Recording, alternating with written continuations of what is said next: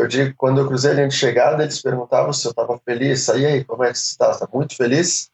Eu falava, sim, mas o sentimento mais forte é de paz.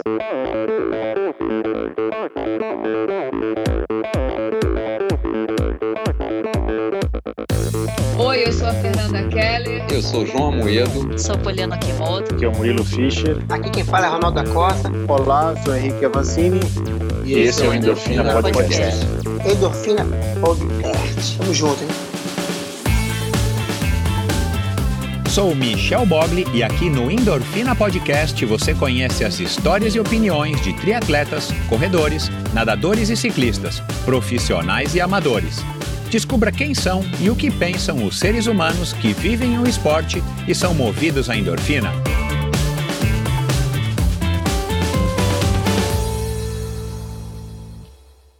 Mais uma vez, este episódio em oferecimento da Probiótica. Por sinal, tenho certeza de que você já tem acompanhado o trabalho muito legal que a Probiótica vem fazendo, investindo não apenas na fabricação de produtos de primeira linha, é claro, mas também ao patrocinar provas e atletas. Aliás, parabéns à Probiótica pela iniciativa. Estamos precisando de empresas que acreditem no esporte de uma maneira sustentável e o apoio aos atletas profissionais é uma parte importantíssima nesse processo. Aliás, muitos atletas já comentaram a esse respeito aqui no Endorfina. A probiótica produz uma linha específica de suplementos da mais alta qualidade para os esportes de endurance, tanto para os seus treinos quanto para as provas. Você encontra uma linha completa de carboidratos, desde o tradicional Carbap Gel até o Carbap Pós 4x1, diversos tipos de proteínas, energéticos como a derribose e a destrose, glutamina, creatina e os BCAAs que seu nutricionista já deve ter recomendado. Estes produtos e toda a extensa e completa linha de suplementos da probiótica você encontra na Quality Nutrition. Apenas uma loja com a experiência, conhecimento e excelência da Quality Nutrition é capaz de oferecer a variedade e o atendimento que você procura. Uma ideia bacana da Quality Nutrition e que, ao meu ver, foi uma grande sacada do Marcelo Kim foi a criação dos combos promocionais. Você compra três produtos iguais e ganha um desconto que pode chegar aos 50%. Outra sacada é a Quality Week. Em toda a última semana do mês, cerca de 80 produtos nacionais e importados entram em promoção, com descontos que também podem chegar aos 50%. Além dos três endereços em São Paulo, você pode comprar convenientemente de qualquer lugar do Brasil através da loja virtual da Quality Nutrition. Você tem literalmente na ponta dos dedos acesso a uma quantidade inimaginável de marcas e produtos. Acesse qualitynutritionloja.com.br e faça suas compras hoje mesmo. A Probiótica é patrocinadora oficial do circuito Ironman Brasil e 3-Day Series 2019 probiotica.com.br. Acesse o site agora mesmo e conheça a linha completa de produtos da Probiótica. No Instagram, Probiótica Oficial e Quality Nutrition Loja. Siga os perfis e fique por dentro das últimas novidades dessas duas marcas. Olá, seja muito bem-vindo a outro episódio do Endorfina Podcast. Muito obrigado aí a vocês que comentaram uh, o episódio da semana passada, um episódio foi muito bacana, um, gostei muito do Luiz, eu não conhecia ele pessoalmente, né? Não conhecia de ter conversado com ele, a gente gravou pelo Skype, mas eu não conhecia ele de, de ter batido um papo com ele assim tão longo e, e mais profundo. Eu tinha visto somente as, as entrevistas e os posts, as declarações, li, li muita, muita entrevista aí que ele deu, vi muito vídeo. E é um cara bacana, com, com uma história legal. Então, se você não ouviu, vai lá e ouça. É, Luiz Cocuzzi, um mountain biker aí que representa não somente os seus próprios interesses e seus sonhos, mas ele é, leva na, no peito, literalmente, e no coração a bandeira aí do Lar Nossa Senhora, uma instituição de caridade que os pais tocam e que ele é o, a grande referência para as crianças que estão hoje lá no Lar Nossa Senhora. E o episódio de hoje, um episódio tão espetacular quanto um episódio que enfim, que já foi solicitado aí por alguns de vocês, então segue aqui o episódio para vocês ouvirem os relatos do Daniel de Oliveira, o cara que, que fez um episódio comigo, episódio número 63, no ano passado, e que foi um sucesso. Muita gente não conhecia ele. Ele teve um número de, de ouvintes enorme, um cara que, que surpreende. E não por isso ele ele ele está voltando no Endorfina. Acabou de concluir agora no mês de novembro o duplo Deca Ironman. uma prova, como o próprio nome diz, uma prova que consiste em 20 Ironman seguidos, mas no padrão clássico, não uma prova por dia e sim as distâncias combinadas. E aí vocês podem esperar aí um, um episódio muito interessante do Daniel que tá, ah, acabou de chegar de Nova York, fez a maratona de Nova York logo em seguida, foi do México para Nova York e fez a maratona e chegou no Brasil. Eu tentei gravar com ele na semana passada e por problemas técnicos não deu certo, mas agora deu. E esse episódio está indo ao ar então para vocês bem, bem fresquinho. Aí a gente falou, claro, da, da prova. Esse episódio é, não é um episódio que a gente volta nos temas do episódio passado, é claro. Então, se você quiser, vai lá e ouça o episódio anterior, mas não necessariamente antes desse, né? Só se você não conhece quem é o Daniel, mas chega lá no, no, no Instagram dele dá uma olhadinha, Daniel de Oliveira Ultra. Enfim, a gente falou aí do, do desafio que foi a prova, como ele teve que mudar o mindset dele durante a prova, por questões aí de, de força maior.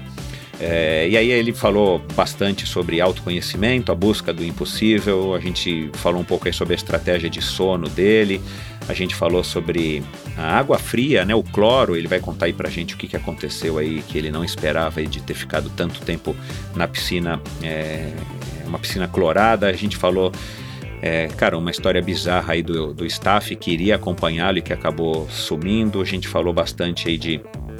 de é, enfim, do, do, que ele conseguiu observar, o que ele conseguiu aprender, não somente observando os outros, mas se olhando, né, observando aí como é que ele reagiu a uma prova que até para ele foi um, uma prova com, com bastante momentos que ele não conhecia, né? Então ele, ele entrou aí no mundo do desconhecido, mesmo um cara que já tinha feito é, Deca Ironman, quíntuplo Ironman, enfim. Então, uma conversa muito legal, como vocês podem imaginar. E é isso, vocês com certeza vão gostar. É, e mais uma vez agradeço a todos vocês que estão sintonizados no Endorfina, vocês que estão é, assinando, seguindo Endorfina nos aplicativos, nos principais aplicativos de podcast que existem é, hoje, principalmente Spotify, Deezer, é, que é recente, no próprio Apple Podcasts ou no Google Podcasts. Vai lá, siga, clique no botão seguir, assinar e toda quinta-feira você recebe um episódio bacana aí para você ouvir. E claro, façam seus comentários, suas postagens no Endorfina BR no Instagram, que é a rede pela qual eu me comunico aí com a maioria de vocês. Muito obrigado pelo apoio também dos novos apoiadores do Endorfina, vocês que estão né, que resolveram contribuir financeiramente com o projeto do Endorfina. Aguarde aí que vai ter novidade para vocês. Então, é, vou mandar um e-mail em breve para todos vocês é, que apoiam o Endorfina. É isso, pessoal. Vamos lá para mais uma conversa é, bacana, mais uma conversa com um cara aí que, como ele mesmo diz, é puro amor e vocês vão entender exatamente porquê, ou pelo menos vocês vão tentar entender, porque a gente fala também bastante sobre esse tema que na vida do Daniel é um tema bem importante, é uma das coisas que ele, que ele busca e passar e, e busca para ele mesmo através de todas essas aventuras que ele, que ele mesmo se propunha a fazer. Obrigado, vamos lá, mais um episódio do Endorfina Podcast com Daniel Oliveira.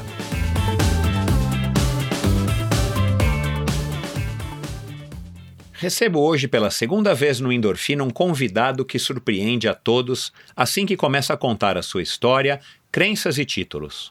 Uma voz que transmite serenidade e sabedoria, que de certa maneira é um contraponto aos seus feitos esportivos.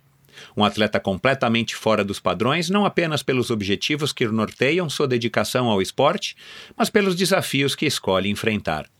Daniel, de 38 anos, é um sujeito único, uma pessoa que busca, como ele mesmo diz, vencer o impossível e o inimaginável, mesmo para uma pessoa com padrões tão elevados.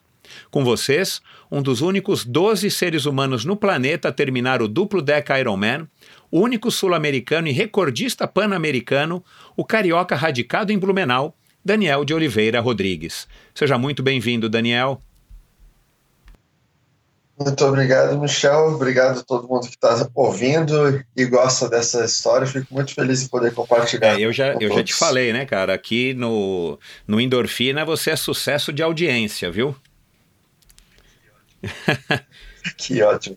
Volta e meia eu ainda recebo uns feedbacks aí. É legal, cara. Você vai receber ainda mais aqui agora, porque é, o assunto que a gente vai tratar hoje é é, enfim, é, é, é, é, mais, é mais instigante do que a tua história até então, né? E é isso que eu também quero agora explorar aqui com você nesse nosso bate-papo.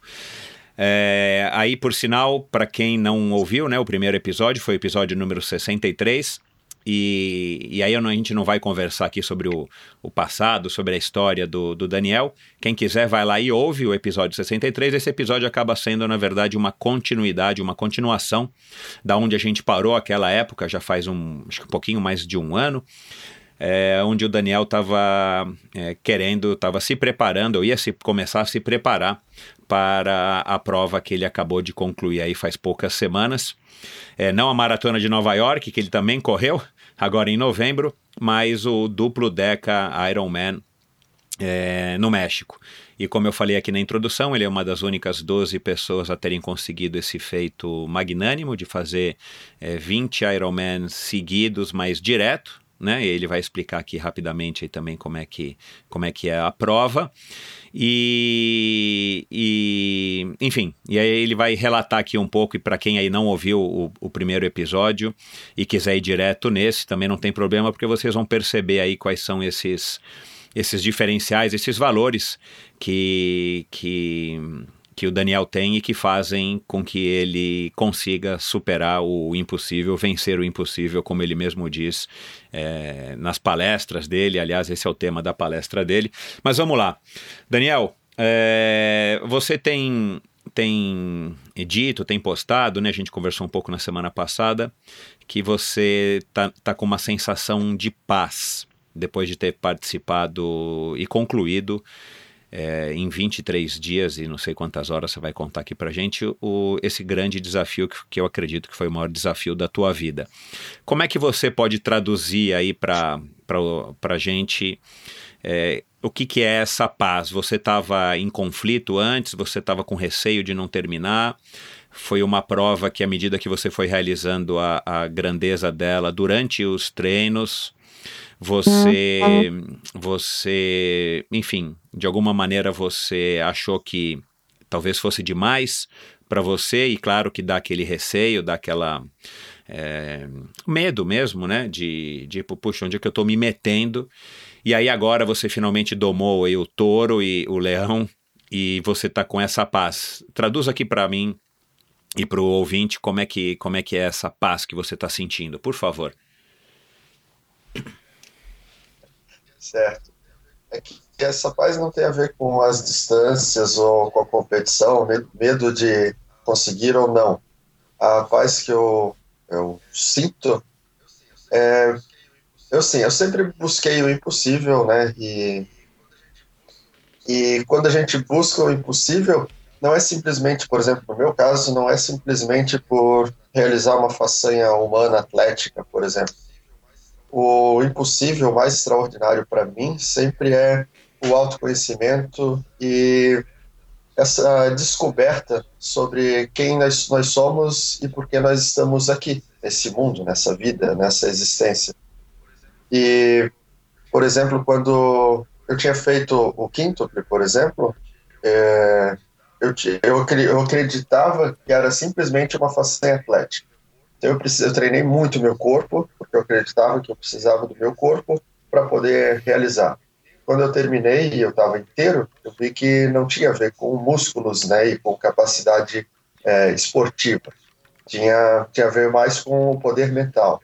Então, quando eu fiz o DECA, eu precisei muito das minhas capacidades mentais e achava que, bom, beleza, agora eu tenho o corpo forte e a mente forte, então eu posso realmente destruir qualquer impossível. Mas agora, no Double Decker, eu levei os meus músculos ao limite, eu levei a minha mente ao limite, é, com medo até de, de enlouquecer mesmo. E, e descobri que a grande força, que o poder supremo mesmo, é o amor. E eu tive que usar muito a minha espiritualidade para poder re realizar aquilo que eu fiz. E e poder manifestar o sentimento de amor durante tanto tempo e da forma magnífica como foi foi feito, cara, isso para mim trouxe todo esse sentimento de paz. eu digo, quando eu cruzei a linha de chegada, eles perguntavam se eu estava feliz. Aí, aí, como é que você está? Está muito feliz?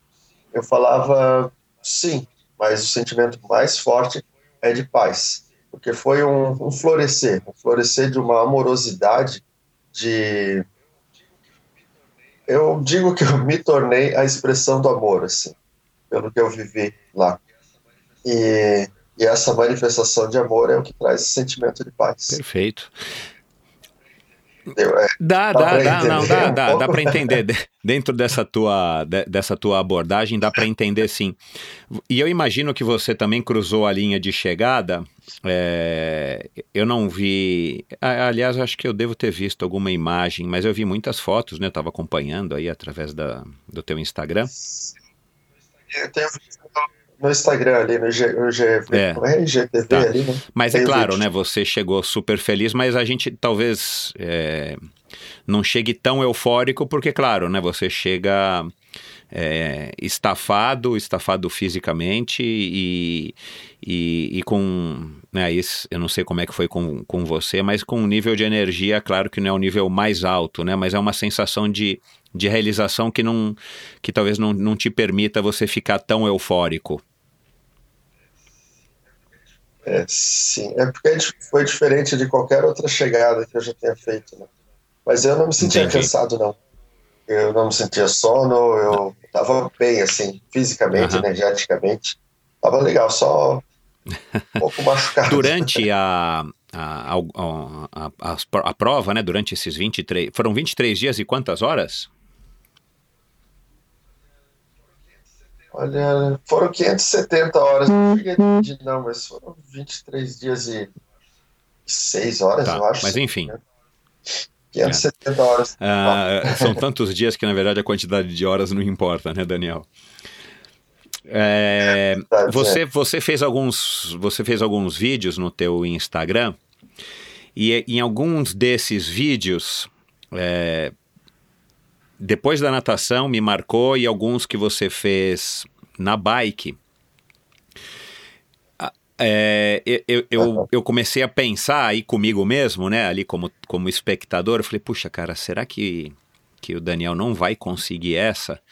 Porque a sensação que eu tive é, na sua expressão, no seu tom de voz e, na, e, e talvez nas palavras que você usou, era de que você estava de fato, era que você de fato estava tendo, enfim, bastante dificuldades, o que claro, né, não dá para esperar que você não vá ter nenhuma dificuldade, mas a sensação que eu tinha era que talvez, enfim, aquilo estava te, te surpreendendo no, no grau de exigência, aí eu não sei se física ou, ou psicológica, mas estava te surpreendendo. Foi de fato assim ou foi só uma impressão minha? Assim, de não conseguir completar, não, não passou Aham. pela minha cabeça em momento algum. Eu sempre, sempre soube que eu ia conseguir, mas as dificuldades foram bem maiores do que eu podia imaginar, assim. A natação foi bem como eu imaginava, né? foi bem, bem, eu senti as, as coisas que eu sabia que eu ia sentir mesmo. Aí te- teve alguns agravantes, assim, por exemplo, o excesso de cloro na piscina, que causou ressecamento dos lábios, sangramento do nariz e ressecamento dos olhos, assim, que foi bem desagradável. O fato da piscina ser ao ar livre também e à noite chegar a 5 graus de temperatura fez com que ficasse mais difícil do que deveria, né, do que precisaria. Mas a questão atlética de nadar, de fazer as braçadas, as dores nos ombros, nas costas, no pescoço, é, é, machucados pela própria roupa de borracha mesmo, essas coisas foram todas dentro do previsto, né?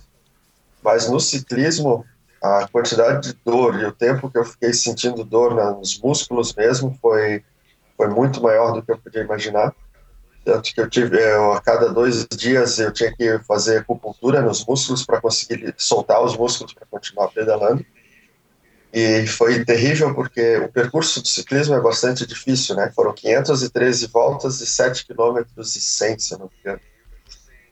E o percurso tem é, uma subida de 10 por hora, que você sobe a 10 ou 12 por hora, e subir isso a 500 vezes foi realmente bem desafiador. E, e o percurso era muito técnico, né? Porque você fazia essa subida de 10, 12 por hora, e na descida você não conseguia descer mais rápido que 30 por hora, porque eu tinha logo uma curva e o asfalto era bem ruim, assim. Era asfalto Uhum. crespo, você não conseguia Uhum. soltar a bike, né? Depois disso vinha um percurso todo sinuoso que era muito lento, eles ficavam em torno de 20 por hora. Então o percurso era muito mais lento do que. muito mais lento por si só, né? Não só pela quantidade de quilômetros. E isso foi castigando e judiando dos músculos de uma forma que eu não conseguia imaginar. Por exemplo, até os 1.000, 1.500 quilômetros foi bem tranquilo. Eu até fiquei assim, pensando, cara, vou bater o recorde mundial e tal, tô bem pra caramba e tal. Mas depois ali, chegando 2.000, 2.500, aí o negócio foi ficando bem difícil. Tanto que quando faltavam três voltas pro final, né, 21 quilômetros, meu staff falou assim, e aí Dani, faltam três voltas, como é que você se sente? Eu falei, cara, deixa eu terminar as três, depois a gente conversa. Cara, por incrível que pareça, né, cara? aí- Às vezes 20 quilômetros pode ser uma distância longa, né? Depende da tua situação.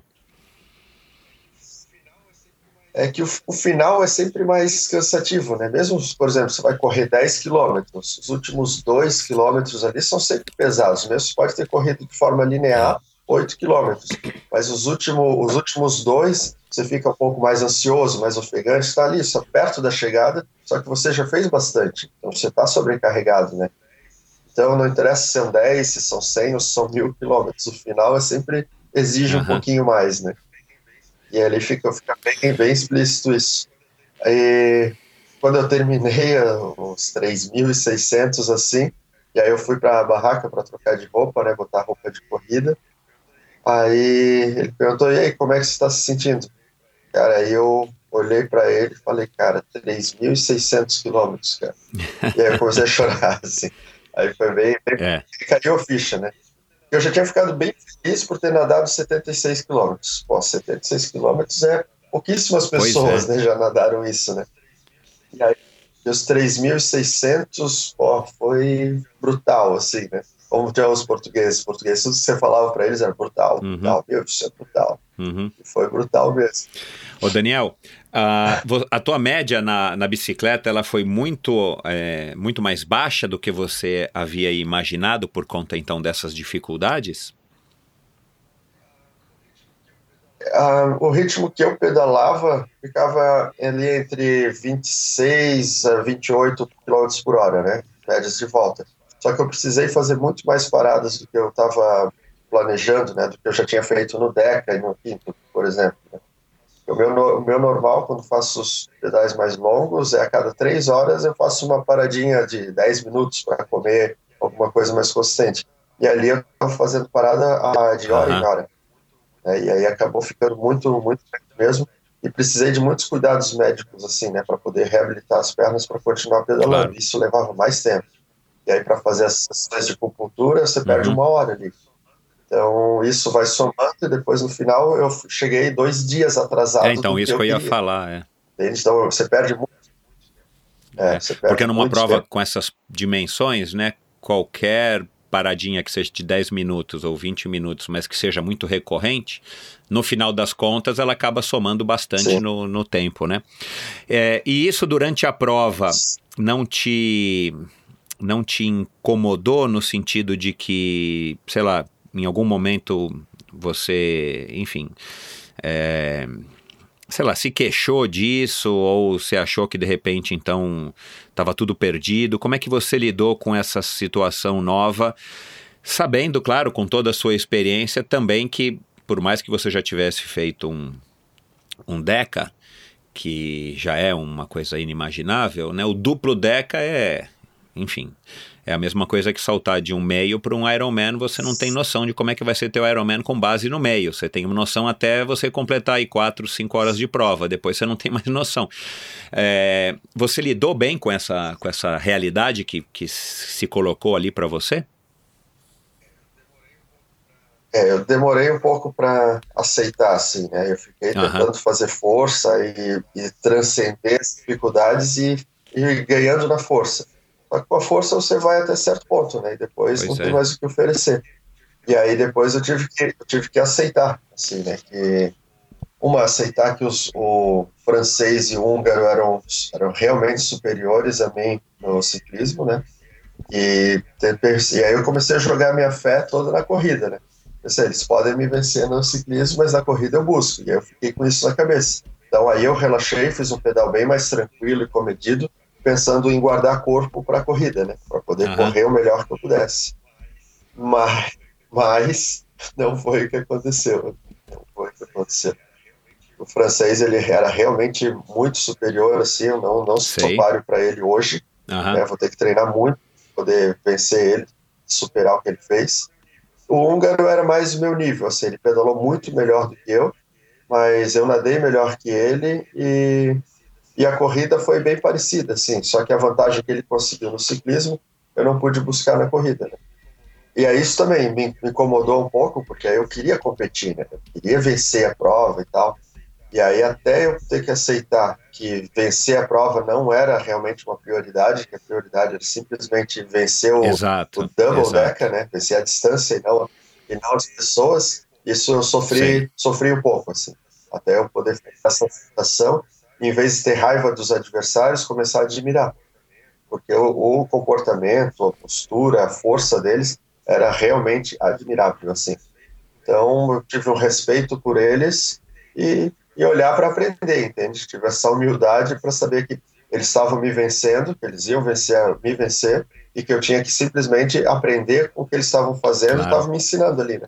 E aí eu fiquei no final me senti muito grato, né? Por, por isso, por conseguir aproveitar isso, sabe? E olhar, e tanto que depois eu conversei com eles, assim, foi bem legal, porque eles eram, são pessoas incríveis mesmo. E, e que, eu, que eu escrevi também no, no Instagram ali, é que assim, a gente vai para uma competição, claro, você quer vencer, tem a distância, o desafio e tal, mas que o, o grande vislumbre é, é o comportamento humano, sabe? Como as pessoas é, têm a capacidade de ser amorosas, de ser boa, de ser forte, de manifestar uma grandeza que fica rara de a gente Aham. encontrar no dia a dia. E deveria ser comum, a gente deveria ser muito comum, mas a gente ainda hoje a gente precisa de desafios gigantescos para que a gente possa manifestar o melhor que a gente tem. De novo, cito a frase do Johnny Depp, que ele diz que a gente nunca vai saber o quanto é forte até que ser forte seja a nossa única opção. Então, para isso a gente cria esses desafios, para que a gente seja capaz, de, durante um desafio desse, manifestar a nossa grandeza maior. E que no Double Decker ficou bem explícito para mim que a grandeza maior é o sentimento de amor, amorosidade, não só por mim mesmo, mas como pelas pessoas que, que nos rodeiam, né? Tanto na competição quanto no, no dia a dia. E que se a gente puder olhar para os eventos que, que nós realizamos de forma mais amorosa e olhar para o comportamento humano de uma forma amorosa, cara, a gente pode destruir o impossível em qualquer segmento da vida. E não precisa de um double decker Aham. para entender isso. Essa. Essa. ah, enfim, esse relato aí que você acabou de, de fazer.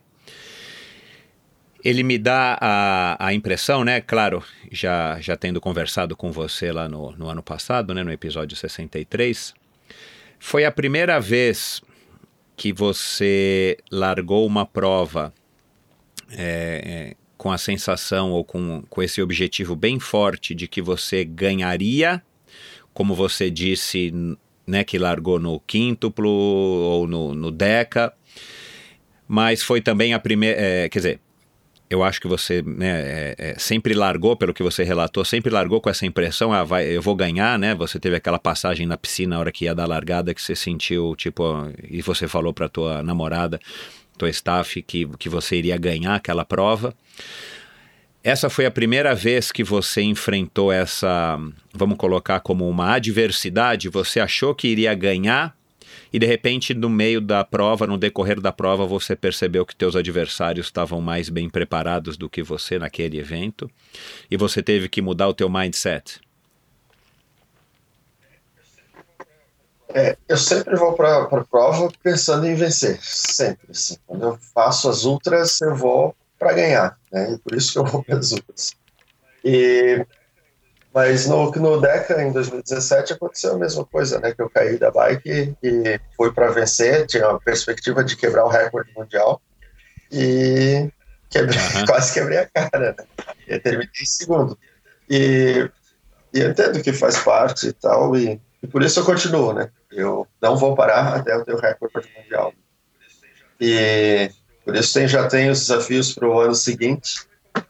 E não, mas não me incomoda, assim, a, a derrota, a frustração não me incomoda. A, eu acredito que a gente só é capaz de vencer quando a gente tem a humildade de saber que com a derrota você tem mais crescimento uhum. do que a vitória. E é com os erros que você cria a possibilidade de aprender e se desenvolver.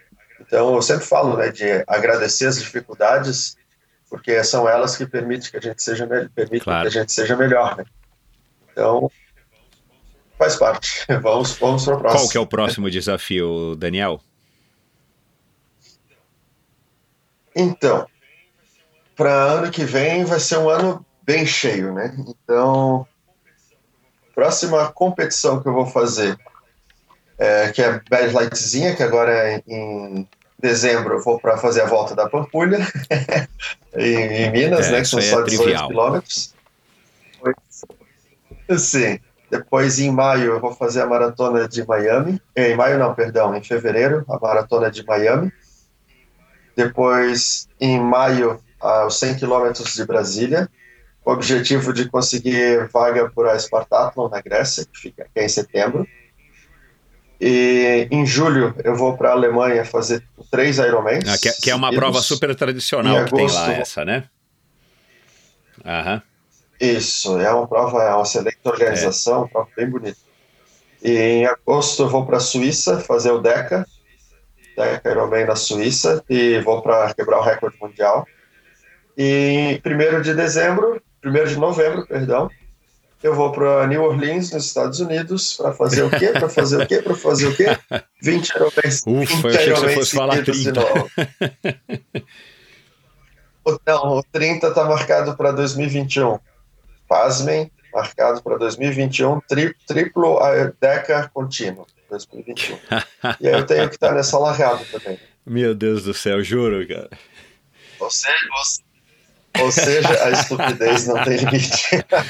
É, cara, é, bom, eu, eu, ia, eu ia fazer a pergunta, mas é, não vou mais fazer, que é a pergunta assim, cara, onde é que vai parar isso, né? Já vi que não vai parar, né? Então, a gente pode esperar aí para os próximos anos é, estupidez, estupidezes cada vez maiores.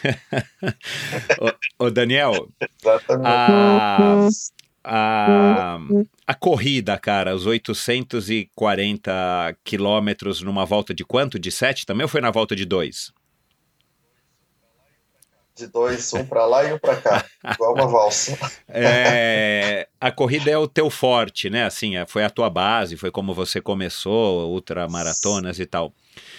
Qual foi aí a faz, faça um breve relato aí de como é que foram esses 840 uhum. quilômetros, é, não não não puros, né? Porque uma coisa é você correr 840 é, começando do zero, mas você começou 840, tendo enfrentado um, os 3.600 que você acabou de relatar, né, que durou aí um pouco mais de dois dias a mais do que você gostaria que tivesse durado, com esse trechinho que machuca, né, uma subida dessa, é, 550 subidas, 550 é, 50, né, subidas, sei lá, 500 e lá vai pedradas subidas, é, é, por mais curtas que fossem e tal, elas machucam, né? É, e você já relatou que terminou machucado. Como é que foi você começar a, a correr os 840 e você passar pelos 840 é, nesse estado?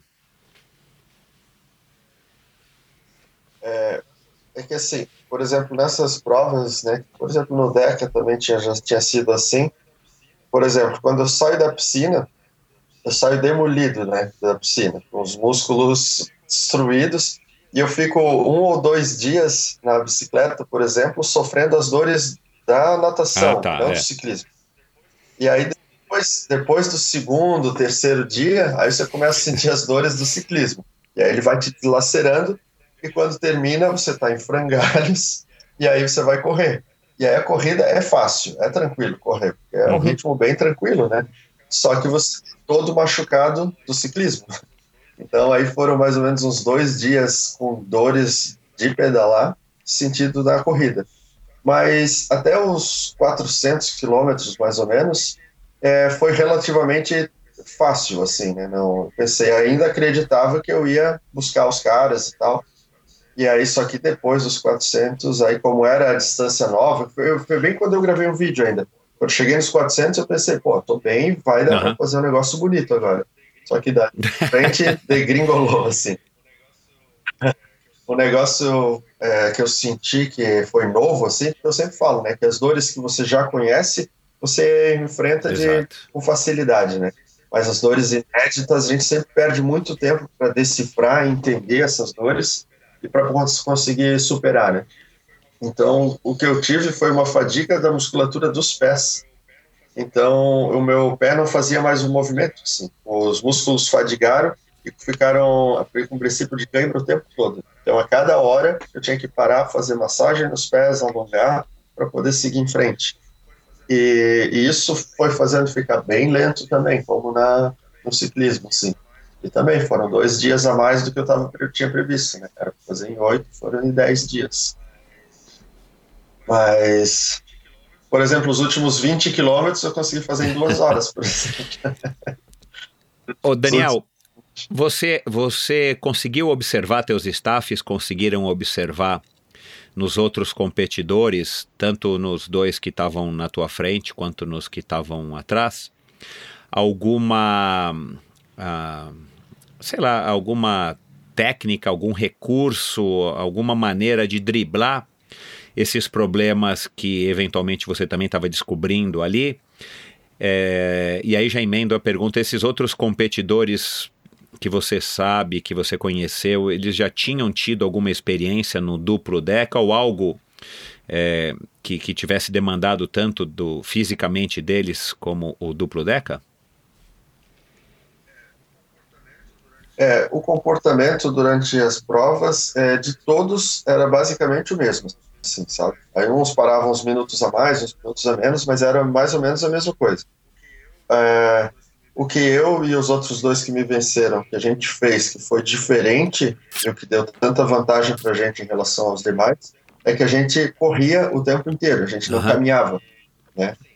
E aí assim, beleza, estou correndo, aí as dores vão travando, começa a dar cãibra nos pés, para, alonga, faz massagem e volta a correr e não caminhar. E os outros que ficaram para trás, eles seguiam aquela estratégia de vou caminhar, mas vou ficar na pista, vou ficar na pista devagar e sempre, tempo, mas caminhando.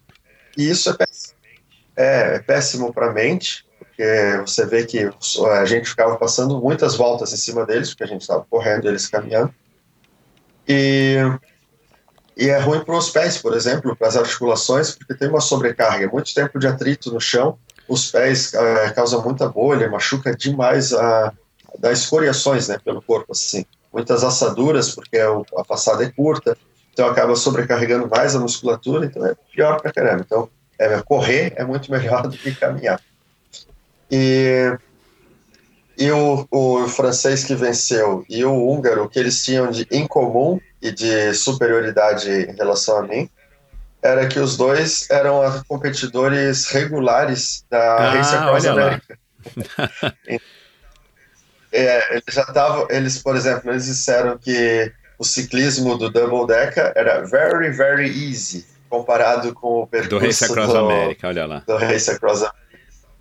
Então, ali, ali eles estavam passeando, entende? Enquanto eu estava me superando e fazendo extraordinário, eles estavam só rodando. E aí, então, consequentemente, eles chegaram bem mais inteiros do Ele que já tinha experimentado correr, uma coisa mais agressiva é. ao corpo do que os 3,400 do duplo Deca, né? Isso, isso mesmo. E isso deu muita vantagem, porque aí a vantagem que eles abriram no ciclismo, assim, realmente era, era bem, bem difícil de, de buscar mesmo.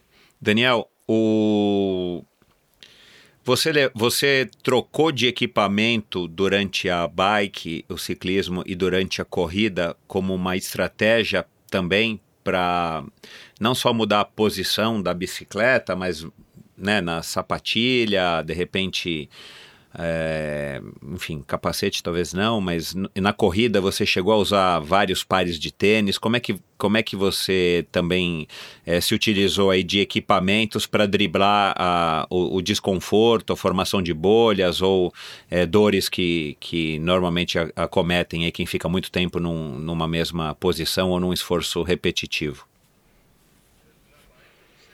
É, na bike eu usei a mesma coisa, assim, né? Eu troquei de roupa uma vez, que aí choveu, e aí eu tive que trocar de roupa, né? Mas foi a mesma bike, mesmo tudo, uma sapatilha só, foi tudo, tudo a mesma coisa mesmo.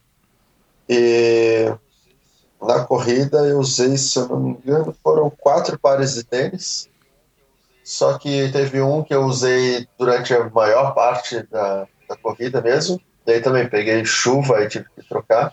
Cara, deu duas chuvas fortes, mas forte, assim. Daquelas de lavar. Lavar assim. E aí foi bom, porque aí a chuva dá aquele gelo no corpo, assim. E aí eu lembro que eu estava fazendo, eu corria 10 quilômetros e fazia uma parada para comer. 10 quilômetros parava para comer. E ali eu fiz 20 quilômetros bem corridos e tranquilo. Tinha só eu mais dois na pista, assim. Todo mundo tinha parado para se esconder da, da chuva. Mas eu fiz direto porque eu fiquei com dó, pedi pro staff pegar comida para mim, aquela parada, né? Ele tava na barraca escondido, assim, e ficava muito frio, né? E aí, ah, beleza, correndo. Ah, do, do staff eu acho que é, então. vale a gente falar também. Não sei não, se não, agora pode falar. ou mais pra frente. É, porque eu tinha um staff já que já estava marcado para fazer para ir comigo, já que já estava mais de um mês já certo que ia, passagem comprada e tal. E no dia que eu estava viajando, que eu saí daqui de Blumenau, né, por Posto Navegantes, ainda liguei para o staff, ainda conversei e tal, normal, ah, beleza, daqui três dias a gente se vê. Ah, legal. E aí, quando eu cheguei no aeroporto do Panamá, fui ligar para avisar que já estava no Panamá, o staff tinha desaparecido. Tinha bloqueado do Instagram, do no Facebook, no WhatsApp, não e desapareceu. E até hoje, não sei, não sei, o que aconteceu, não, não tenho mais contato, não consegui falar. E fiquei sem staff. E aí, aí eu mandei mensagem para uns amigos que já tinham se oferecido, já de staff e tal.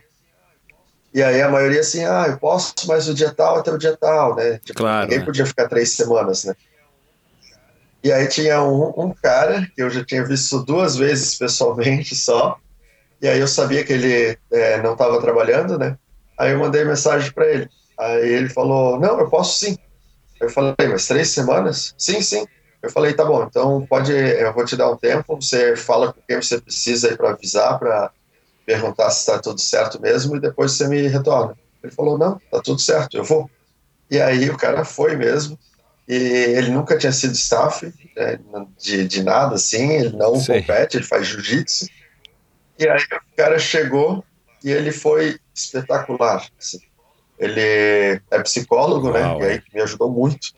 E ele mantinha uma serenidade o tempo inteiro na mesma frequência. Então, não importava se eu estava com raiva, não importava se eu estava rindo, não importava se eu estava chorando, ele mantinha a mesma linha.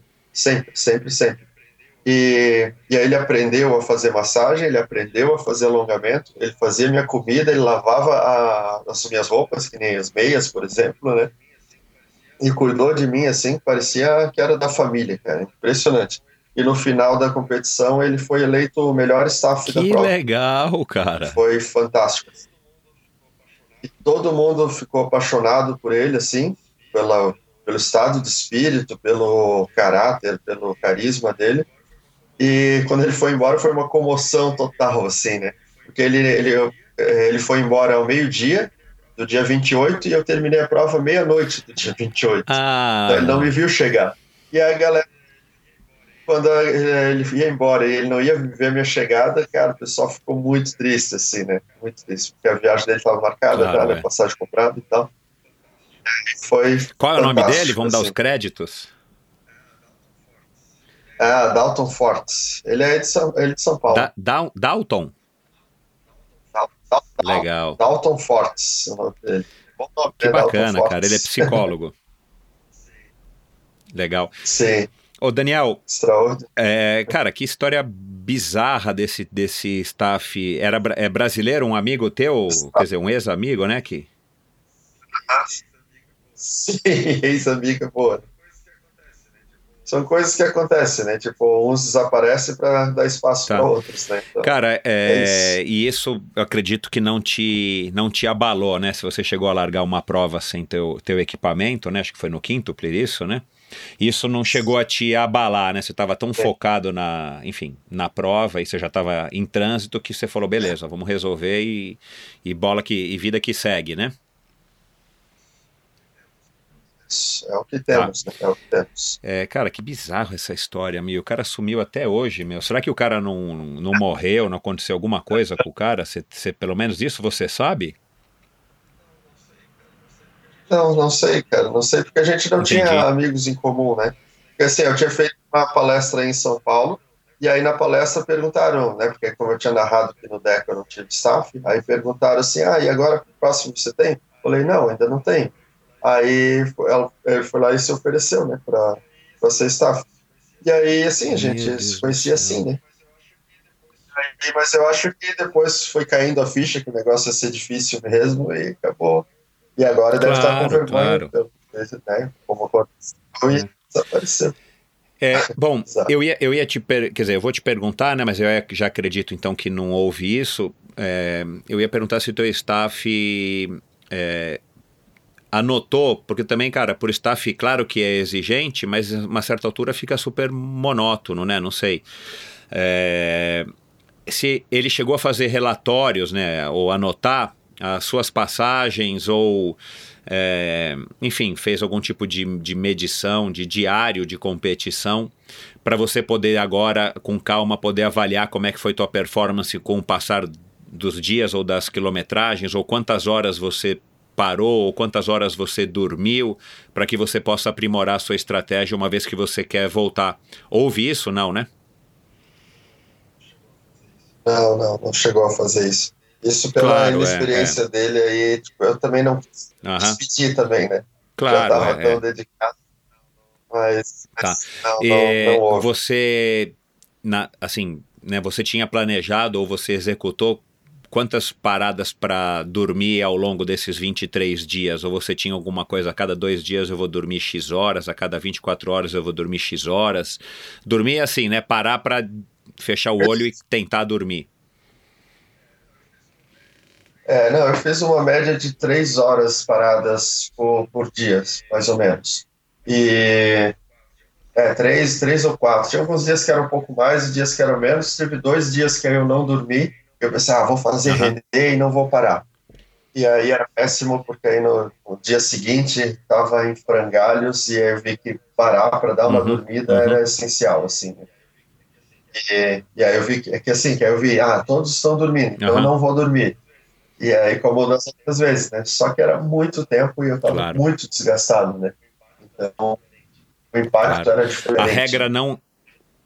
Pois, Por pode exemplo, falar. Não, não, a regra do Deca não cabia para o Double Deca.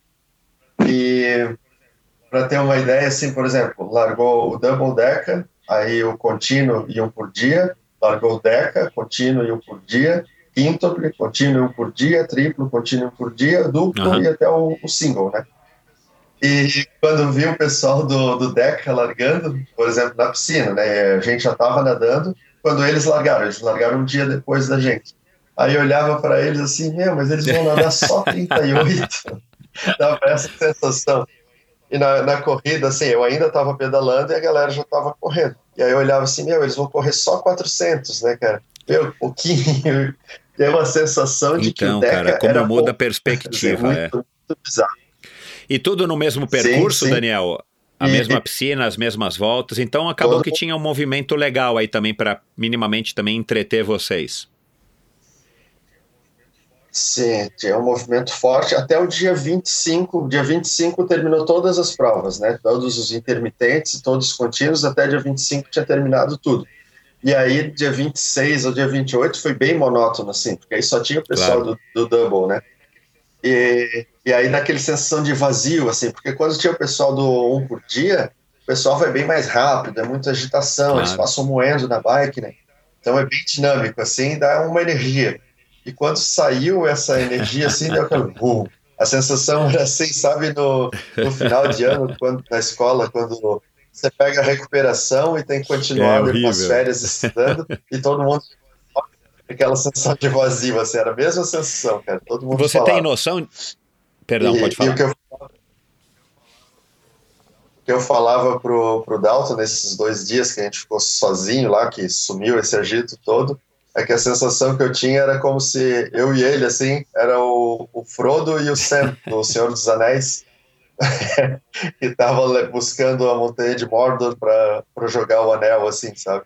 E parecia que nunca ia chegar, parecia que não existia mundo fora o Double Deck, assim, eu ainda falava pro pessoal, porque era pista e na frente da pista era um paredão de pedra. Então a gente não tinha vista para outro lugar. A gente estava que nem na corrida, foram 10 dias no mesmo dois no mesmo um quilômetro, né? um para lá e um para cá. Então era tudo que a gente conhecia era aquele quilômetro. Era, era muito surreal, assim, porque não importava quanto rápido você corria, parecia que ainda faltava 800 Uhum. quilômetros sempre, assim. E isso dá um valor muito maior para a prova, assim, sabe? Porque mostra tipo, como você precisa de uma capacidade de enfrentar as dificuldades numa dimensão que eu não conhecia. E testa o teu limite de resiliência, sabe?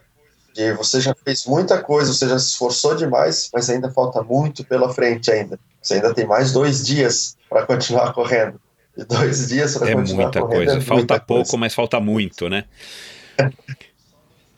Falta pouco, só dois dias. Dá aquele gás agora no finalzinho. Quantas pessoas você. Quantas pessoas tinham nesse festival todo, assim? Você tem noção? 100, 200? Quantas? Não, ó, somando todas as modalidades, Ah, acho que umas pouquinho, 60 é, aproximadamente.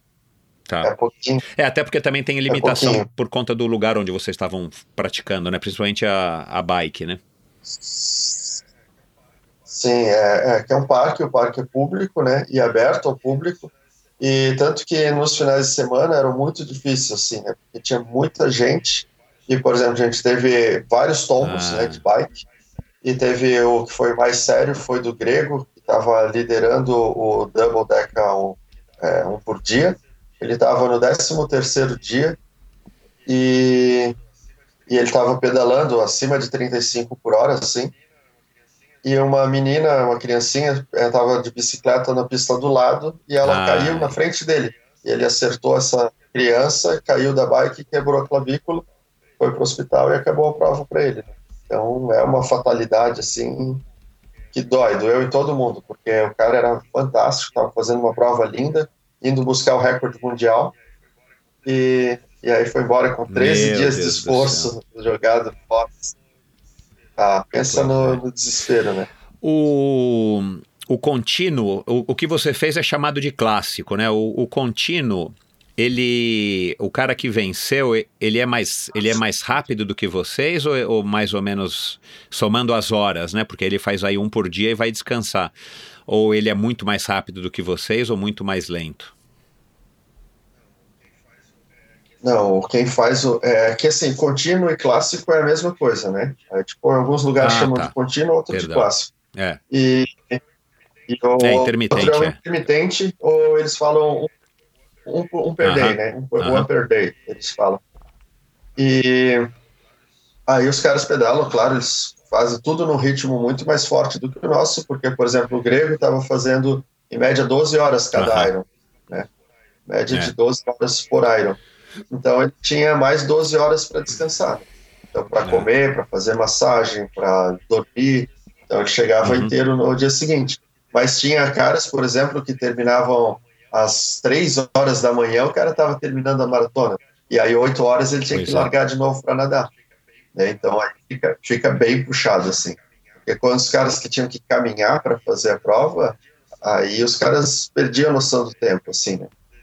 E aí ficava, terminava um e ele já estava vendo os outros vestindo a roupa de borracha, assim, pensa Caramba, no desespero. É, e tanto que o, o- só três pessoas largaram no Double Deck um por dia e ninguém Ah, não houve ninguém que completasse. Tá.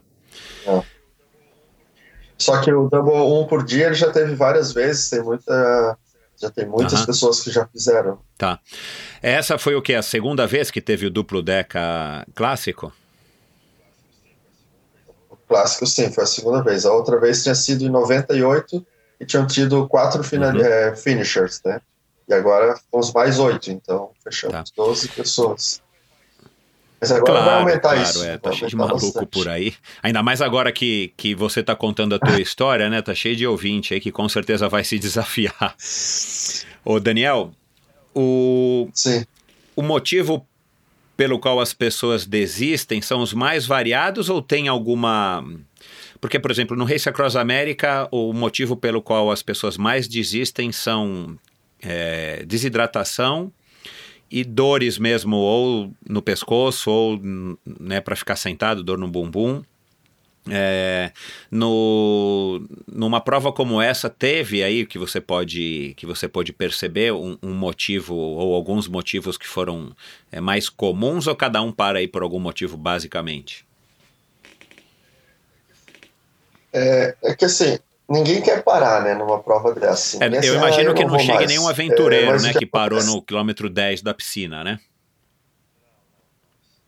Não, não, não. Isso não, no aventureiro não tem. Aham. É todo macaco velho, assim, né?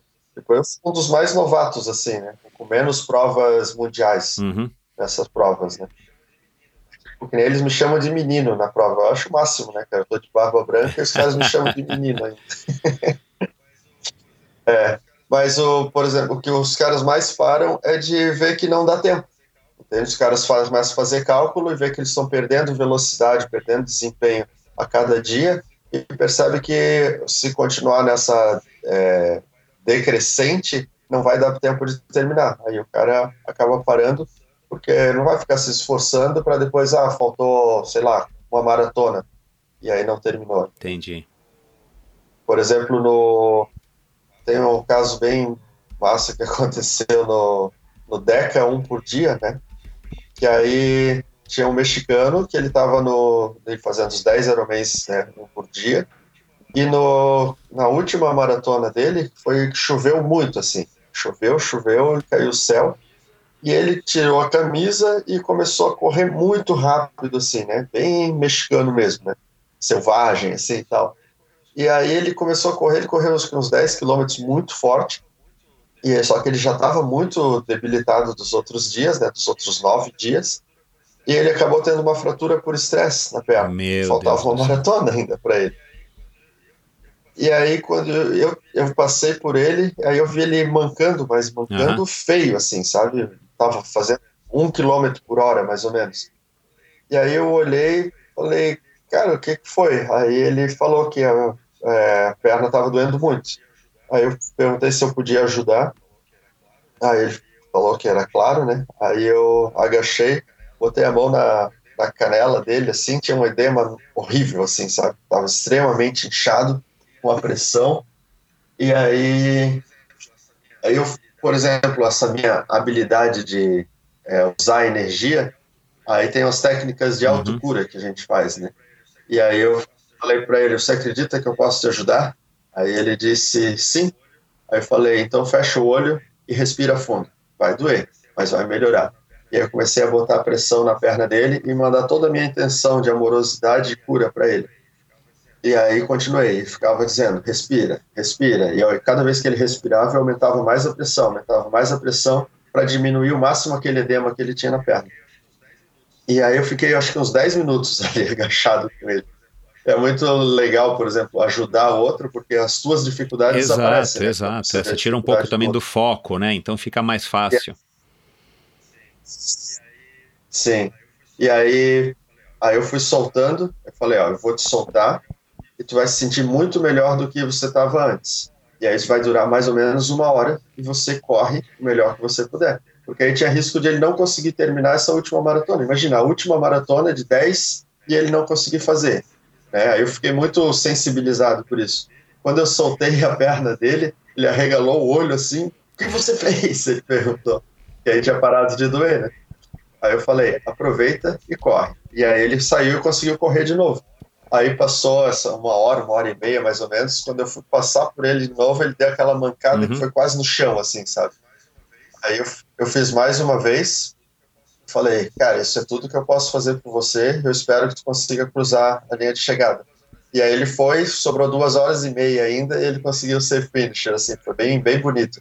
O cara com a fratura por estresse terminou 10, 10 Ironman seguidos. Tinha, tem, ou tinha médicos é, que acompanham a prova e fazem algumas checagens de, de rotina para saber se vocês estão no limite aí do que é não saudável ou que é perigoso para a própria saúde ou a saúde dos próximos, do- dos, dos outros competidores, como por exemplo pedalar com muito sono e eventualmente vocês caírem ou derrubarem outras pessoas. Tem algum tipo de preocupação nesse sentido? Sim, sim, sempre tem. Eles ficam observando o tempo todo. São todos atletas também, né? Então eles já conhecem o comportamento e eles são menos sensíveis do Claro, que os é. médicos tradicionais, né? Porque o médico tra- tradicional, olhando uma prova dessa, ele ia dizer que é tudo um bando de demente, assim, né? Porque os caras todos arrebentados e seguindo em frente com um sorriso no rosto, então parece Aham. que é um manicômio mesmo. Mas como os caras, os médicos que são voluntários é, já participam também, se submetem a esse tipo de esforço, eles entendem bem melhor, assim. E na natação teve um que foi tirado por passar mal, assim, só. Mas os outros, ninguém, ninguém precisou de atendimento especial, de, de nada assim, ninguém Uhum. foi tirado da prova. O su- sueco foi, ele tava, pô, ele era muito rápido, assim, né? Ele tava um cara muito forte. E na natação, com seis horas, mais ou menos, se eu não me engano, ele começou a passar mal, passar mal e começou a vomitar. Eu acredito que foi Uhum. por causa do cloro também. E aí ele foi tirado da piscina. Aí eles tiraram ele, aí fizeram ele dormir e depois deram a chance dele voltar ainda, que ele era bem rápido, ele tinha chance ainda, mesmo tendo dormido, de conseguir terminar. Aí ele voltou, ele nadou mais uma hora ou duas e aí não teve jeito. Aí ele acabou saindo da prova mesmo. O que, o que mais te surpreendeu ou que te impressionou, o que mais te chamou a atenção nesses 23 dias você convivendo ali e presenciando, enfim, né, tantos momentos de superação, tantos momentos bons e momentos ruins? O que mais que, que, que te vem assim à memória é, das suas observações, da, da tua percepção dos, da prova como um todo? que me deixa mais feliz, por exemplo, de participar e presenciar um evento desse, com as pessoas magníficas, é como a gente sabe pouco sobre a nossa capacidade, sabe? Tanto física, mental como espiritual. Uh, a gente ainda está engatinhando no que o ser humano é capaz de fazer. E esse é um dos objetivos da realização de eventos como esse. A gente pega alguns malucos que estão dispostos a, tá, vamos ver o que somos capazes de fazer. E, e quando a gente se coloca numa situação que você não tem certeza que você conhece, consegue, mas você acredita que possa conseguir. E você vê que, por exemplo, o corpo, por mais que ele se machuque, por mais que ele passe por dificuldade, o corpo vai. Atualmente, por mais que você sofra, que tenha ansiedade, que tenha medo, tipo, ela consegue transcender. O que, o que a gente precisa e precisa atentar é para essa libertação desse, desse, dessa espiritualidade. Quando eu falo espiritualidade, eu falo a manifestação do amor. E a manifestação do amor é a essência de cada um de nós. É aquilo que, por exemplo, é quem você é quando você está sozinho dentro do teu quarto. Não tem ninguém, não tem intervenção, não tem ninguém, você não precisa parecer nada para ninguém. É você com os seus sentimentos. Quem é você? É como você se sente em relação a você mesmo e ao mundo que você vive. Quanto verdadeiro e sincero você tem sido com, com a tua existência, é, com a tua existência nesse mundo. E quando você consegue deixar essa tua essência florescer, então você pode fazer Uhum. coisas magníficas, entende? O nosso grande desafio é essa libertação da essência mesmo. Por exemplo, a gente vive pelo intelecto, a gente vive pelo conhecimento. Por exemplo, nessa época que a gente está passando aqui, é a época que mais teve é, tem informação no, É. da história da humanidade. Você tem qualquer resposta que você quiser, com o teu celular. Você pega, abre o Google e responde qualquer coisa. E isso é, é muito perigoso para o ser humano, porque as pessoas confundem conhecimento com sabedoria. Elas têm a informação e se saciam por essa informação. E quando você se sacia pela informação, você acha que você não precisa da experiência. Mas a experiência é a única coisa que traz a sabedoria. Quando você age, quando você sente, quando você é o protagonista da história, opa, aí a vida está sendo real. Essa é a, é a verdade absoluta. É o que você viveu. O que eu vivi no Double Decker é absoluto para mim e verdadeiro. E pode não ser para quem estiver me ouvindo agora. Entende? Porque cada um tem a sua verdade. Só vai fazer sentido quando a pessoa experimentar algo parecido uhum. com isso que eu estou narrando aqui. Então, poder presenciar pessoas, tantas pessoas, né? E cada vez mais pessoas se colocando nessas situações, né? Situações extremas por vontade, e descobrindo esse potencial maravilhoso contido dentro de cada um. Eu fico com uma sensação de esperança no mundo muito melhor, com pessoas é, preocupadas com a verdade, com o autodesenvolvimento e com uma bondade sem precedentes ainda, né? Porque a gente sempre fala nessas provas que o comportamento dos ultras, ainda mais esses ultras mais malucos que estão buscando as provas mais difíceis do mundo, esse comportamento ajuda a alavancar a humanidade. Porque, claro, que a maioria das pessoas não vai fazer esse tipo de prova. Mas perceber que, a, que o ser humano é capaz de fazer, por exemplo, eu não sou diferente de ninguém. E se eu consigo fazer, essa habilidade está contida em cada um. E se o corpo é capaz de suportar um nível de estresse tão grande durante tanto tempo e ainda assim prevalecer, se a mente consegue passar por está encharcada de cortisol durante tanto tempo e ainda e ainda assim poder sorrir e ainda assim ter amorosidade, cara, imagina no, no dia a dia onde os níveis de estresse são muito menores do que isso, onde os, os, as lesões físicas são muito menores, como a gente poderia ser melhor no dia a dia? E é isso que, que a gente é, propõe e oferece para as pessoas, quando a gente faz questão de falar sobre isso que a gente está fazendo. E por isso a gente quer continuar fazendo e fazendo cada vez mais, para que essa história, para que esse entendimento dessa capacidade humana seja difundida para o máximo de pessoas possível e que as pessoas é, comecem a olhar os problemas, as dificuldades como uma maneira re real de aprendizado, de autodesenvolvimento, de autoconhecimento para se tornar cada vez melhor. Porque se, se a gente olhar para as dificuldades como uma escola, como uma oportunidade de aprender, então a gente cria um mundo onde venha para mim os problemas, que eu vou dar um jeito de solucionar e vou me tornar melhor do que eu era por ter desenvolvido uma capacidade de resolver esse problema. Então, o problema para de ser problema, o obstáculo para de ser uma coisa ruim e começa a ser uma coisa boa. Então, você para de reclamar das, das adversidades da vida e começa a agradecer, porque as adversidades sempre vão ser oportunidades para que a gente se torne melhor do que a gente era antes de enfrentar a adversidade. E é para isso que a gente faz as ultradistâncias. Show de bola.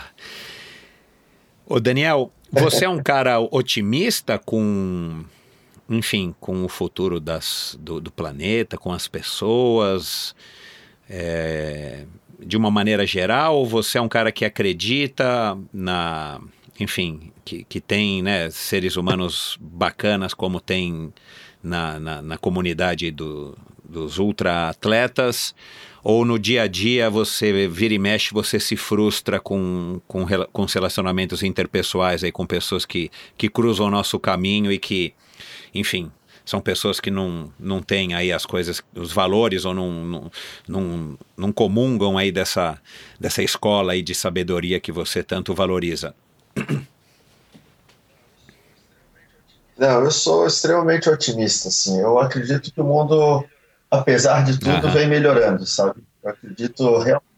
Por exemplo, é, a gente hoje, é, por exemplo, por exemplo, as pessoas reclamam muito, ah, que ainda tem preconceito e tal. Sim, só que tipo há, há anos atrás tinha escravidão, entende? Por exemplo, ah, se tem algum, ainda há algum preconceito, por exemplo, com a, com a sexualidade, mas há alguns anos atrás, não muitos, tipo, era incabível, as pessoas eram caçadas por, ser, como, por ter suas opções sexuais, por exemplo. Então, eu acredito que a gente está melhorando e tem uma perspectiva de, de um mundo muito melhor, sabe? Eu acredito que, passando as gerações, uh, essa amorosidade, essa felicidade, essa liberdade que eu tanto é, admiro, ela seja cada vez mais comum. E que eu acredito numa nova geração que vai achar é, tão patético a ideia de trapacear, de roubar, de tirar vantagem dos outros, onde a maldade, essa maldade comum que a gente tem no mundo, vai acabar se tornando obsoleta, porque não vai fazer sentido, né? Quando, as, por exemplo, com todo o desenvolvimento quântico é, que a gente tem hoje e tão explícito que já está, que todos nós estamos conectados, não só os seres humanos, mas tudo que é vivo nesse planeta, então, por exemplo, para mim é latente que se eu faço qualquer mal para você, eu estou uhum. fazendo mal para mim mesmo, né? Que nunca é contra o outro, é sempre contra si mesmo. E eu acredito que isso vai ficar cada vez mais explícito para a humanidade e as pessoas vão, é, vão entender que tipo, a melhor maneira de se viver é sendo o melhor que você pode para as pessoas ao teu redor e isso faz bem para você. Assim como eu narrei, quando eu ajudei o, outro atleta, eu não estava fazendo bem só para ele, eu estava fazendo bem para mim mesmo.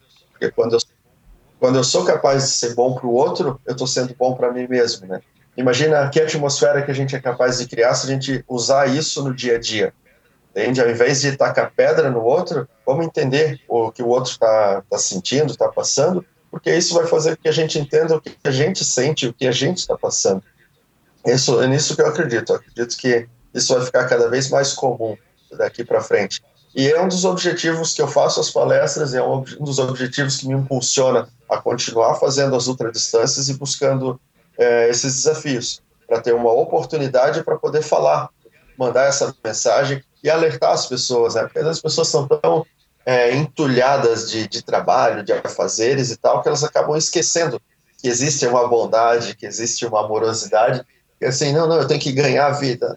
Calma, calma, não, não precisa ganhar a vida, só precisa viver como você gostaria de viver. Primeiro você vive, e aí ganhar a vida vai ser uma consequência. Mas vive, seja feliz nessa vida. Daniel, o que que, o que que você pretende? Eu sei que faz pouco tempo, né? Você deve estar ainda assimilando. Aliás, você continua é, sentindo assim sono fora de hora? Como é que você está fisicamente agora, assim? é, eu perdi 12 quilos Nossa na prova, né? 12 quilinhos em 3 semanas. Parte da dieta, Deus né? Parte da dieta. E eu ainda sinto sono o tempo todo e fome o tempo todo. Eu, eu, eu acho que eu voltei no tempo, eu virei adolescente. Com metabolismo assim. lá em cima. Sim, sim, isso é muito bizarro, assim. Aí comendo muita caloria, muito chocolate, sobremesa o tempo todo e não ganho um quilo não, não ganho peso. É bem, bem legal, assim. Tô adolescente. adolescente de 38 anos. e... É, de metabólico, assim, é, tá. é basicamente é. isso. Isso, isso também é outra coisa que é legal, entende? Porque é possível a gente moldar o nosso metabolismo, por exemplo. Enquanto a gente está numa era onde as pessoas estão lutando para emagrecer, por exemplo, é possível a gente ter um estilo de vida e adotar um estilo de vida? Porque assim, ó, as pessoas sempre me perguntavam qual é o treino para o double decker? E eu sempre respondia, não é um treino para o double decker, é, não é assim, é uma periodização, né? O, o treino para o double decker foram Exato, o, é, foi tudo o que você fez até vida, agora. Todas as dificuldades que eu passei. Sim, não só na época esportiva, entende? Nos 11 anos de, de ultradistância mas todas as dificuldades que eu passei na minha infância, por exemplo, as dificuldades que eu passei na adolescência, foram moldando a minha mente e me preparando para ser capaz de ter essa resiliência é, de bulldog para poder uhum. fazer isso. Entende? Então, assim, se a gente for capaz de pegar todas as nossas experiências, todas as vezes que o mundo tentou te botar de joelho e você precisou de alguma forma tirar uma força de dentro de si para se erguer de novo, e você conseguir condensar isso em um evento só, cara, certamente o resultado vai ser uhum. gigantesco, né? E eu acho que eu fugi da tua pergunta. É, vamos lá, eu, eu, eu, quero saber o que, que você acha que vai mudar, ou que você já sabe que vai mudar na tua preparação para o grande desafio do ano que vem, né, o duplo Deca de novo, em novembro. E fala um pouco também da tua alimentação, né? Você acabou de falar que está com fome o tempo inteiro, que está comendo, uh, enfim, de tudo e não está nem ganhando peso. É, durante a prova, que tipo de, de alimentação, ba basicamente, que tipo de alimentação que você fez, né? Eu também não sei quais são as limitações ali de estrutura e tal, é, para preparar, né? E, e acesso a, a, a, comidas, a alimentos diferentes. E, e se você tomou muito café, como é que você fez para vencer os momentos aí de aquele pico do sono mesmo que que você não tem como, enfim, como, como driblar, fugir se você usou algum recurso. Então, duas perguntas aí. O que, que você pretende mudar na tua preparação, tanto física quanto psicológica? É, e como é que você lidou com a alimentação? Como é que você se alimentou durante esses 23 dias? Se foi uma alimentação constante ou também teve uma estratégia que foi mudando com o passar do tempo, que você foi ficando mais cansado com o passar dos dias? Fala um pouco aí sobre isso. É, que eu vou fazer para as provas do, do ano que vem, por exemplo, principalmente para o triplo e para o deca, né, que vão ser provas que eu vou botar velocidade mesmo, é, é mais atenção e, e, foco nos equipamentos mesmo, sabe? Porque, principalmente se, por exemplo, minha bike, pô, já tô desde 2017 com a mesma bike e ela me, ela é boa, mas ela não me dá o desempenho que eu preciso. Então, eu preciso de uma bike de nível dos meus adversários. Minha bike ainda não, não é desse nível, preciso de uma bike melhor, porque eu acredito que eu perco muito na bicicleta pela mecânica, pela o, o meu bike fit, por exemplo, eu acredito que eu deixo, uhum. eu perco ali. É, na, na, escolha dos tênis, apesar de eu ter quatro tênis, eles eram muito parecidos, né, tipo de solado e cabedal, eu preciso ter uma variação maior para poder mudar a pressão no, no, pé e estrutura de sola. É, por, eu preciso de solas duras, de solas macias, de tênis mais justo, de tênis mais folgado, por exemplo, atentar mais para isso, né? E não ficar focado só no conforto, como eu sempre fiquei, porque nas corridas até 400 quilômetros o conforto era tudo, mas depois eu percebi que o excesso de conforto exigia demais uhum. os músculos do pé. E não, beleza, não dava bolha, não caía a unha, não machucava, mas os músculos acabavam sendo sobrecarregados, por exemplo. Né? Então, isso é uma coisa que eu quero corrigir. É, Para a Alemanha, eu preciso de equipamentos de chuva, porque lá chove e dá sol o tempo inteiro, muda muito. Eu preciso de muita roupa para trocar. E apesar de ser uma prova curta, né, que vai ser 30 e poucas horas, 35, 36 horas de prova, mas como é velocidade, então é, é um desafio grande para mim. No deck é mais ou menos a mesma coisa, eu acredito no deck numa grande vantagem para o ano que vem, porque isso que é essa técnica que eu aprendi de correr o tempo inteiro e não caminhar, acredito que isso vai me dar uma grande vantagem lá. E na Suíça também chove o tempo inteiro, então eu vou usar os mesmos equipamentos do triplo, vou usar para a Suíça. Na questão alimentar, cara, eu, eu acho que eu estou bem bem calçado, assim, estou bem, bem esperto nisso. Eu não tive nenhum tipo de problema fisiológico, né, funcionou tudo muito certinho. Até que no início eu ainda estava mais cauteloso, assim, de não cometer erros alimentares.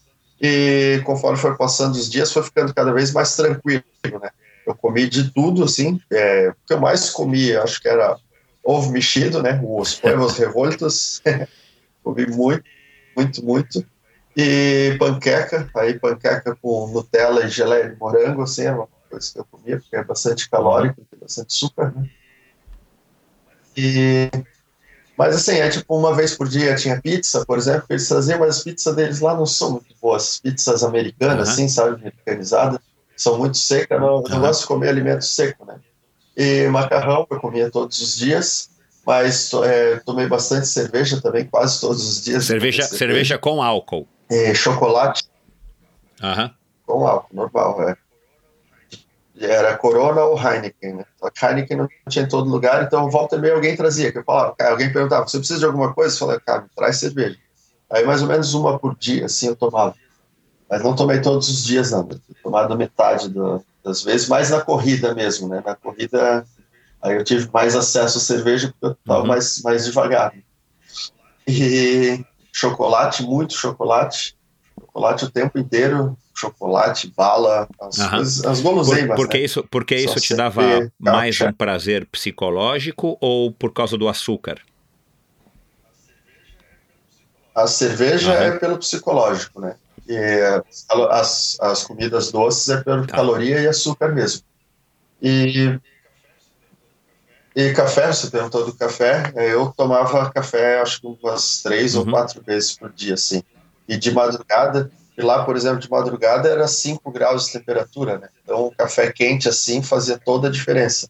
Aí tomava café preto, amargo e fervendo, assim, para dar aquele calorzinho. E, e para quando eu começava a amanhecer o dia também, toca café para despertar. É, Café é vida, né? Café é vida. tá certo.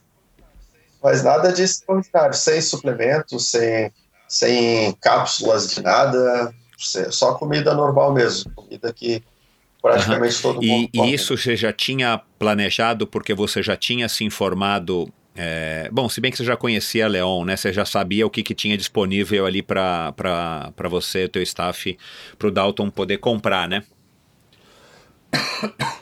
Aham. É, não, a organização ela te dá tudo. Ela te dá toda a comida. Você Ah, você compra se você nada. quiser Você, alguma coisa diferente. Eu não sabia, entendi. Isso. Tem comprar um picolé, assim, por exemplo, de dia chegava ali 32 graus, né? Aí calorão, assim, pô, o picolé desce muito bem, assim, né? Quando está correndo, por exemplo, né? Mas a organização, ela te dá todo o alimento que você quiser durante 24 horas para você e para o teu staff, assim. É Aham. uma baita organização, sabe? É muita comida, uma, varia uma variação de comida gigante, aí tem o buffet, buffet doce, E, ali- salgado, e alimenta os salada, staffs também, aí claro. Sim, aham, tudo. E a gente fica acampado, né? A gente montou um camping do lado da pista, e aí é onde guarda as, as comidas, as, comida, as roupas e tudo, um colchão inflável para quando você vai dormir, e fica tudo. A gente tem tudo à disposição ali, não precisa sair. Por exemplo, que nem para o Dalton, ele chegou de viagem do Brasil, ele foi direto pro, pro camping, pro parque, e ele saiu do parque e voltou para o Brasil. Ou seja, ele não conheceu nada no México Entendi. além do parque. E aí eles ainda ficavam, fizeram, o mexicano fez assim, a incrível história de Dalton Fortes, o melhor staff do mundo, que saiu do Brasil, foi para o México e não conheceu nada além de um parque. E não viu o seu atleta cruzar. Cara, surreal, surreal. Surreal. Ô, Daniel, o. Cara, acho que a gente já cobriu aqui bastante. Você quer falar aí de mais algum assunto aí que por acaso a gente não, não abordou? Acho que a gente cobriu tudo aí, né? Ah, cara. É. Mas eu acho que sempre vale deixar a mensagem de para as pessoas de acreditar nos sonhos e não abrir mão dos sonhos. Porque fazer a prova mais longa do mundo, para mim, sempre foi um sonho, sabe? Desde adolescente, eu sempre quis ser capaz de fazer isso que parecia impossível. E eu acredito que todo mundo tem um sonho na gaveta. E o que eu sempre digo, falo no final das palestras, sempre falo, cara, abre essa gaveta de uma vez por todas e não importa o frio na barriga que você sinta, o medo, o pânico, a aceitação das pessoas ao teu redor. Realiza esse sonho. Porque se você não fizer agora, que você pode fazer, que você tem energia para fazer, você vai esperar os anos passarem quando você, ah, agora eu posso. E aí você não tem mais energia para fazer, você vai sofrer muito por isso. Então aproveita agora que você sente isso, que eu estou falando com você, que você sente esse esse gelo na espinha ou esse frio na barriga, abre essa gaveta, tira esse sonho de lá e bota em prática. Você vai, vai, vai se realizar e vai justificar a tua vida nesse planeta. E sempre que você faz, fizer algo, aquilo que faz com que o teu coração se, se preencha, que você faz aquilo que te faz sentir amor genuíno, você vai estar fazendo bem para todo mundo que te ama. Porque as pessoas que te amam, o que elas mais querem é te ver feliz, te ver bem e te ver com um sorriso no rosto. Então faz o bem para você e você vai estar fazendo bem para as pessoas que te amam também. Lembra disso e vai atrás do teu sonho. Essa mensagem eu acredito que todo É mundo isso aí. ouvir. Cara, é, se tiver gente ouvindo aqui que queira assistir uma palestra tua ou eventualmente até te chamar para fazer uma palestra, como você já fez aqui em São Paulo, é, te procura também através do Instagram, procura a Edneia, como é que faz para ter acesso aí a, a você ou a Edneia e, e eventualmente te chamar ou pegar teu calendário de palestras e tal? É, pelo, basicamente pelo Instagram, ou pode ligar no 47 988550929 e fala direto comigo que a gente agenda. Tranquilo, pode falar. Eu sou bem receptivo, sempre respondo, tá? Pode demorar um dia, mas eu sempre respondo. O telefone é 47988550929. E, e vamos destruir o impossível. Isso aí, essa, é, esse é o objetivo. E se tiver alguém aí querendo é, começar aí nesse mundo do. Não do Deca, né? Mas vamos falar aí de alguma coisa mais terráquea, como o triplo ou o e você também dá um você também dá uma, enfim, dá dicas, você pode dar uma, uma orientação ou, ou, enfim, conversar com essas pessoas que por acaso tenham interesse. Sim, o que eu tenho feito bastante é o coach esportivo. Por exemplo, as pessoas que vão fazer a primeira maratona ou o primeiro Ironman, elas me procuram para encontrar dentro delas a força necessária para realizar porque muitos estão fazendo o treinamento físico, né, seguindo a planilha dos seus treinadores e fazendo tudo o que precisa, mas ainda não conseguem sentir a confiança necessária para realizar uhum. aquele desafio. E aí eu, através das sessões de coach, eu consigo dar esse empoderamento e essa, essa força que legal. as pessoas precisam, né? E aí é bem legal, porque elas percebem que a força que elas precisam, que elas acham que precisam, que é para maratona, para Ironman, não é para maratona, para Ironman, é para vida. E aí a mágica, a mágica é muito mais forte. É Bacana, e dividir conhecimento, dividir essas experiências também é, é uma coisa super prazerosa e, e, aquilo que você falou, né? Além de você ajudar os outros, você também acaba se ajudando por estar tá compartilhando tudo isso que você está aprendendo aí nessa tua trajetória espetacular e, e, e, quase que inacreditável, né? Se você não tivesse contando aqui, não tivesse os relatos é, no Instagram, ah, eu acho que muita gente duvidaria do que você fez. Se fosse talvez há 30 anos é, essa nossa conversa, acho que muita gente duvidaria, né? Numa, numa era pré-internet, falando, não, esse cara tá inventando isso, não tem como provar. Ninguém foi lá no México para perguntar se ele fez ou não. Nesse, esse, esse Dalton aí não existe, né? Enfim. Ô Daniel, parabéns mais uma vez, cara. É, bom, bom descanso e boa recuperação. Espero que, que você, enfim, consiga aí todos os teus objetivos e claro, mais uma vez aí você está convidado no, no final aí do ano que vem, nessa mesma época, você concluindo aí mais um Deca. Vamos voltar aí a bater um papo, porque tenho certeza que muita gente que está ouvindo aqui esse episódio é, e, e, eventualmente não te conhecia vai ficar maravilhado e vai passar aí a te acompanhar, te seguir e principalmente torcer para que a gente tenha um brasileiro aí é, é nesse caminho dessa, dessa busca aí que você está representando e, e possa trazer aqui para o Brasil não somente os títulos, mas essa experiência e compartilhar tudo isso aí com quem quiser. Bacana, cara. Um grande abraço, parabéns. E é isso, bom final de ano para você e bom começo aí de 2020 que você que você comece com o pé direito. Perfeito, obrigado pela oportunidade mais uma vez, Michel, e é, desejo o melhor para você e parabéns pelo teu trabalho também, que ajuda a gente a divulgar o que a gente faz e, e ajuda tantas pessoas que ouvem e compartilham é, esses podcasts e, e os feedbacks são sempre muito gostosos de ouvir. E obrigado para todos que ouviram e que estão acompanhando, que vão seguir. Então pode me seguir no Instagram, no arroba Ultra Daniel de Oliveira. E a gente pode trocar uma ideia mais de perto e conversar eu posso ficar à disposição para ajudar no que precisar. Legal, Abraço perfeito. Olha lá, pessoal. Vamos lá, vamos, vamos aceitar aí o convite do, do Daniel, seguir ele nas redes sociais. Um cara super bacana, super acessível como vocês. Ele é um super humano, mas ele é um, não é um super herói, um cara inatingível, um cara que, que tá inacessível. Então vamos lá, vamos aproveitar aí as redes sociais, vamos aproveitar aí essa abertura que ele deu. Passem a segui-lo, façam perguntas, interajam com ele, inclusive se vocês gostaram desse episódio.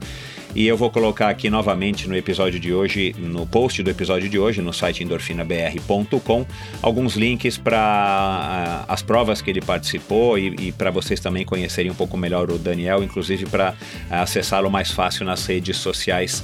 É Daniel Oliveira Ultra, eu vou colocar aqui também no post de hoje. Obrigado e até a semana que vem com mais um episódio do Endorfina. Valeu!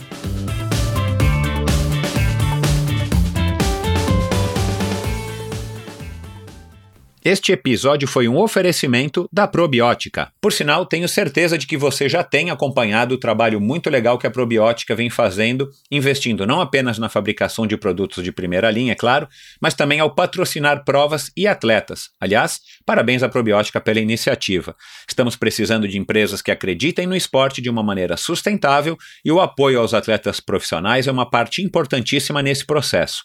Aliás, muitos atletas já comentaram a esse respeito aqui no Endorfina.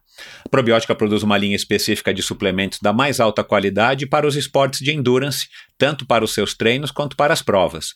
Você encontra uma linha completa de carboidratos, desde o tradicional Carbap Gel até o Carbap Pós 4x1, diversos tipos de proteínas, energéticos como a derribose e a destrose, glutamina, creatina e os BCAAs que seu nutricionista já deve ter recomendado.